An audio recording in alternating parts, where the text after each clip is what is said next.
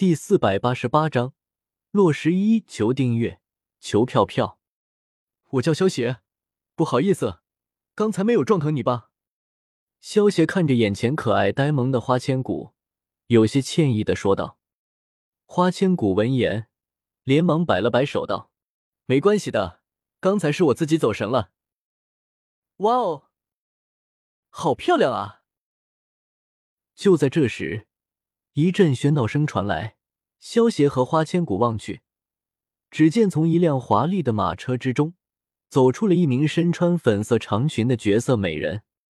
花千骨看着这个从马车中下来的美女，再看看自己一身男装，有些傻笑的挠了挠头。萧协见到花千骨这副呆萌的模样，笑着摇了摇头。眼前这个身穿粉色长裙、一头青丝披肩的美女。如果萧协没有猜错的话，应该蓬莱岛的掌门千金倪漫天。倪漫天走过萧协和花千骨的身旁时，只是瞥了一眼，便移开了目光，有些傲娇的转身往前走去。对于倪漫天这个女人，萧协并不讨厌。虽然说到了后来，倪漫天会成为花千骨的敌人，但是现在的倪漫天只是一个心高气傲的大小姐罢了。倪漫天的本性不坏，只是在经历了一系列的事情之后，原本在他眼中不如他的花千骨，样样都超过了他。加上他的父亲又是蓬莱掌门，一直给他灌输那种不能够入于其他人的想法，他以后才会处处针对花千骨。砰砰砰！萧协和花千骨两人往考场中央走去，没有过多久，就传来一阵打斗声。萧协带着花千骨挤开人群，只见一位身穿灰色长衫的少年，手持长剑，轻松的击败了两名年轻高手。这人使用的是哪门哪派的功夫啊？这么厉害！那个齐欢，听说是玉卓峰选出来的，都打不过他啊！哇，他好厉害啊！花千骨看着场中的灰山少年，有些惊讶的叫道。萧协对于灰山少年的功夫并不怎么看重，这个灰山少年的实力也就在大斗师的级别，在萧协眼里如同蝼蚁一般。萧协在意的是他的身份，这个灰山少年叫做朔风，他的真实身份是十方神器之中盐水玉的一块碎片。虽然十方神器只是下位神器，但是毕竟也是神器。朔风的本体身为盐水玉的一块碎片。天赋是非常高的，如果一直修炼下去，说不定有一天能够修炼突破到下位神。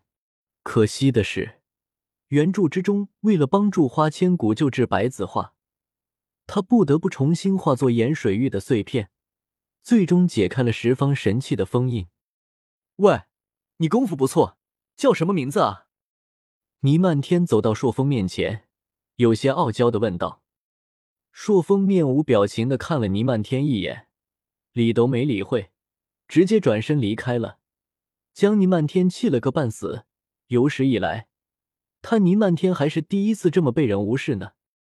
呵呵，见到傲慢的倪漫天却被朔风直接无视的这一幕，萧协和花千骨忍不住笑出了声来。你们两个笑什么笑？是不是在笑话我？倪漫天原本被朔风无视，就感觉很没面子。结果萧协和花千骨这么一笑，就如同火上浇油一般。倪漫天有些恼羞成怒的对萧协和花千骨叫道：“对不起，对不起，我不是有意笑你的。”花千骨听到倪漫天的话，连忙道歉道：“当。”就在这时，一道清脆的钟声响起。倪漫天听到钟声。朝萧协和花千骨做出一个恶狠狠的表情，道：“现在考核开始了，本小姐没空理你们，再有下次，我可不会饶不了你们。”小骨头，我们也走吧。萧协对于倪漫天这种无力的警告，一点都没有放在心上，转头对一旁的花千骨说道：“小骨头，萧大哥，你是在说我吗？”花千骨闻言。有些疑惑的问道：“没错，就是在说你。我们快走吧，再不走可就来不及了。萧协拉着花千骨往考场中央走去。可恶，竟然敢一而再、再而三的无视本大小姐！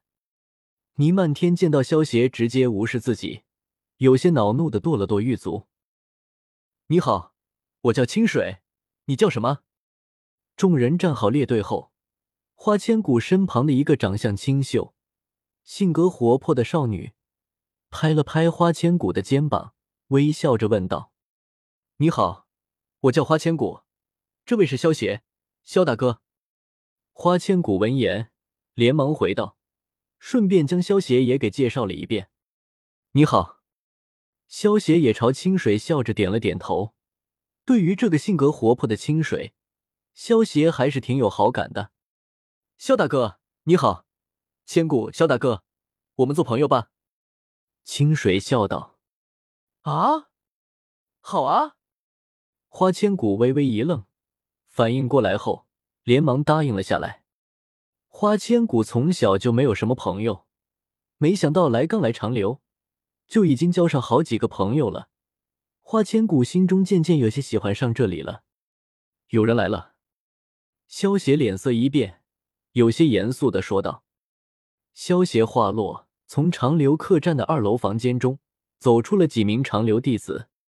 为首的男弟子对众人拱了拱手道：‘感谢诸位远道而来，在下落十一，此次考核由我主持。现在我简单说一下考核内容。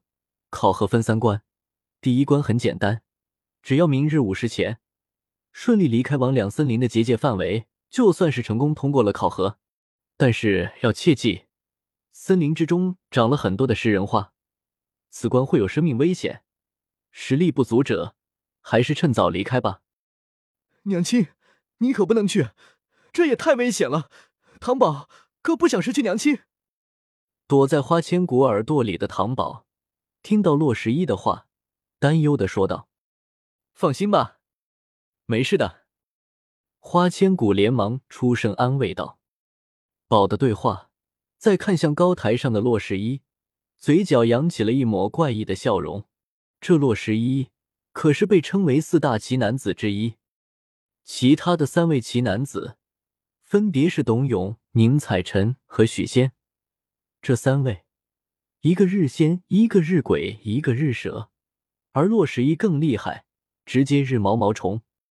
当然了，这只是萧协前世看到的一个笑话，现在想来也没有什么。要知道，美杜莎女王的本体就是七彩吞天蟒，所以萧协其实和许仙也没有什么差别。